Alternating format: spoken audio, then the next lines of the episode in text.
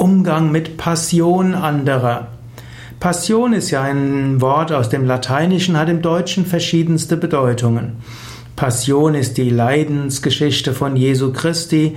Und insofern könntest du sagen, wenn jemand diese Passion aufführt, es gibt ja die Passionsspiele, hm, dann wäre es gut, dem Menschen dafür Anerkennung zu geben. Wer an den Passionsspielen beteiligt ist, und es gibt ja einige Orte in Bayern, zum Beispiel Ammergau, wo die Passionsspiele letztlich von Laienschauspielern gemacht werden und die ziehen daraus großes Selbstwertgefühl.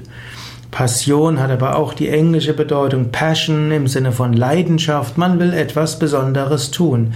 Man kann mit Passion etwas tun.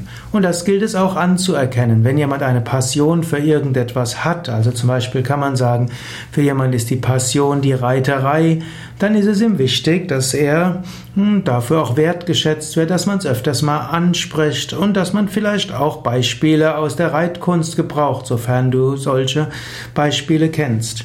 Oder wenn die Passion von jemand ist, für die Umwelt sich einzusetzen, gut, dann gilt es auch das anzuerkennen und auch die Umwelt vielleicht etwas mehr zu berücksichtigen.